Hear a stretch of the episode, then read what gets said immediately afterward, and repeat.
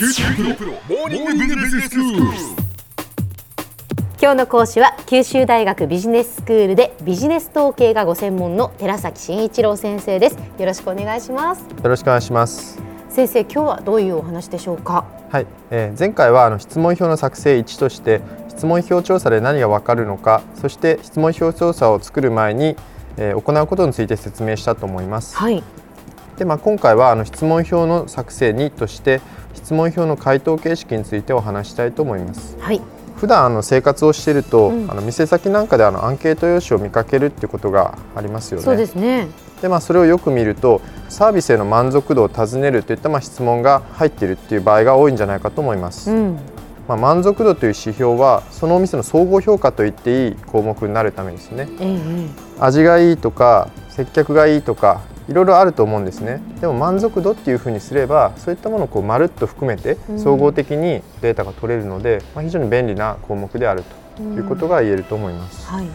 でまあそこであのアンケート実際答えてみようかなと思うと、まあ、多くの場合、まあ、とても満足している満足しているどちらでもないあまり満足してない全く満足してないといったまあ5段階の中のいずれかを選選ばせるといったフォーマットになってませんか？よく。よくなってますね。そうですよね実際。で、まあ、この場合そのとても満足しているっていうのも5点にして、うん。その真逆の全く満足していないっていうのをまあ1点とすると、まあ、数値化できるということなんですね。えええ。でこういうふうにしてデータを集めると、まあ、例えば平均値を求めたりもできるので、うん。まあ、とても便利とこのようにとても何なんである全く何なんでないといった項目で、まあ、評価するという形式はあのリッカート形式またはあのリッカート尺度とまあ言います。リッカートって人の名前とかですか先生？人の名前ですね。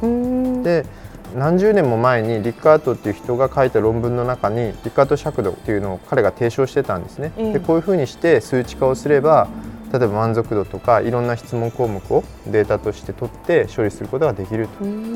まあ、そういうことをまあ主張されてたということなんです。はいでまあ、あの個人的にはあのリッカート尺度と呼ぶことが多いので、ええまあ、この放送ではリッカート尺度というふうにしましょう。はいでリッカート尺度はあの4段階5段階7段階のものにまあ分けられるんですねで4段階の面白いところって真ん中がないんですよ、どちらでもないってやつですね。そうですね、うん。そうかそうか。じゃあとても満足している満足しているあまり満足してない全く満足してないというまあ4つになるわけですね。そうですね。ええ。でまあ日本人ってあの一般的にですがどちらでもないってつける人結構多いんですね。うん。どっちかなって結構迷って。えだからまあ4段階っていうのもまあ結構使われてるっていうのが実際です。うーん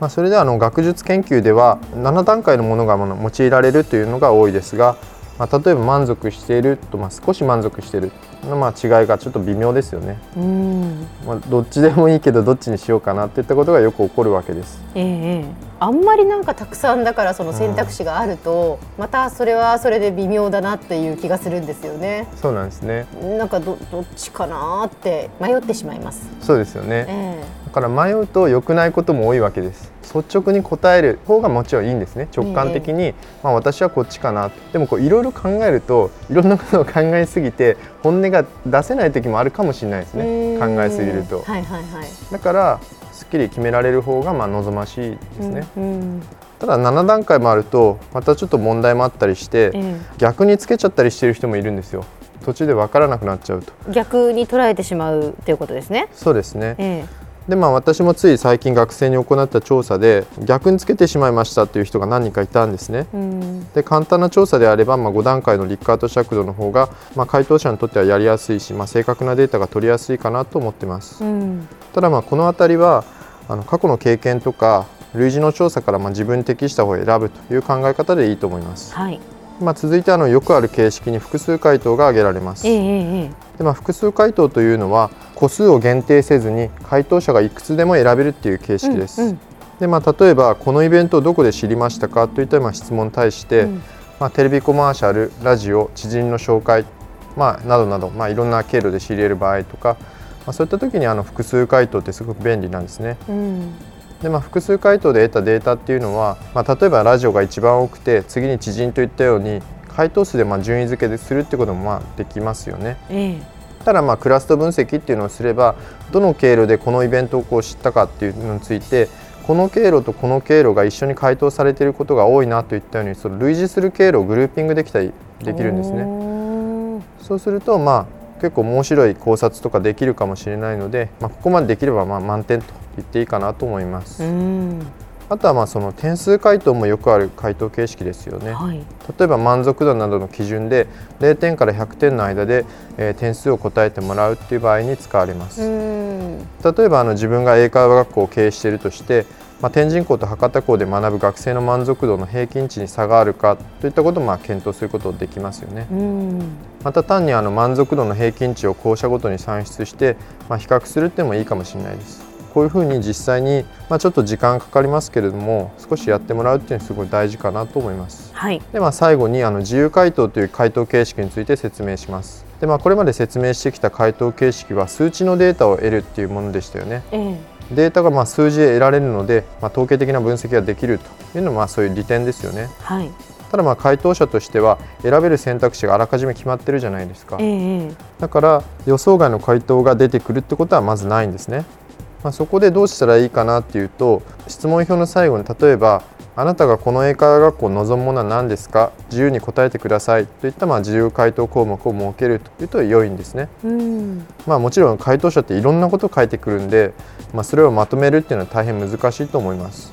ただ回答の中には今後のヒントが隠れてるっていうことも多いので、まあ、回答をざっと見てみてですね気になるものをいくつかまあピックアップしていくと良いと思います。はいピックアップする時のコツとしてはとにかく自分が何かちょっと引っかかるところ気になるなっていうものは全部抽出した方がいいですね。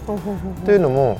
自分としてはあんま面白くないけど他の例えば同僚の人にこういう回答があったんだけどってこう見せたらあこれすごい面白いなっていうこともあるわけです。うんですのでまあなんかこうちょっと引っかかるのがあればどんどんピックアップをしてでまあ34人ぐらいでちょっとこう回してみてみるとまあ面白い発見が分かったりするということがあります。では先生今日のまとめをお願いしますはい、え今回はあの質問票の作成2として質問票の回答形式について説明しました。質問票の回答形式にはリッカート尺度複数回答点数回答自由回答などがあるんでしたよね。で基本的にはあの数値で得られたデータの方がま分析には向いていると。ですけれども、まあ、お客さんの潜在的なニーズをつかみたいといった時は自由回答を設けておくと貴重なデータが得られるかもしれないと、まあ、ぜひご検討ください。今日の講師は九州大学ビジネススクールでビジネス統計がご専門の寺崎真一郎先生でした。どうもありがとうございました。ありがとうございました。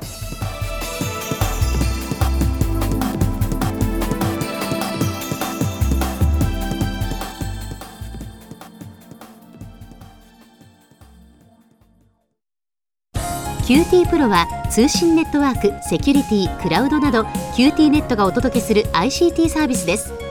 九州中に展開した光ファイバー網を基盤に一番身近なビジネスパートナーとして九州の企業自治体の皆様をサポートします。詳しくは QT プロで検索を。